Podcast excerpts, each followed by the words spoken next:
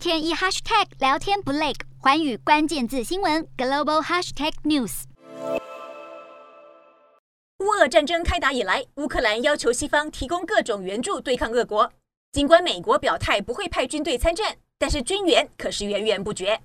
继十三日的八亿美元援助后，美国 NBC 传出消息，指美国在这几天又要再度军援乌国。美国国防部公布最新的援乌实录，指出拜登政府开战至今，累计军援乌克兰高达二十六亿美元，折合台币约七百五十亿。源源不绝的美国先进武器涌入乌克兰境内，包括一千四百枚刺针防空飞弹、五千五百套标枪反坦克武器。一万四千件各种反坦克武器，七百架弹簧刀无人机，十八门一五五毫米榴弹炮和四万发一五五毫米火炮，还有十六架 MI 十七直升机。这些武器真的都会用来给乌军对抗俄国吗？美国 CNN 引述不具名消息人士指出，多数美国武器送到波兰边境，由乌军运上卡车后，就等于进入战争的迷雾当中。这些武器的去向，美国其实并不清楚。加上美军不在乌国境内参战，只能依靠乌国提供的讯息。但别说武器的去向，西方国家对于乌国真正的死伤数字其实也不确定。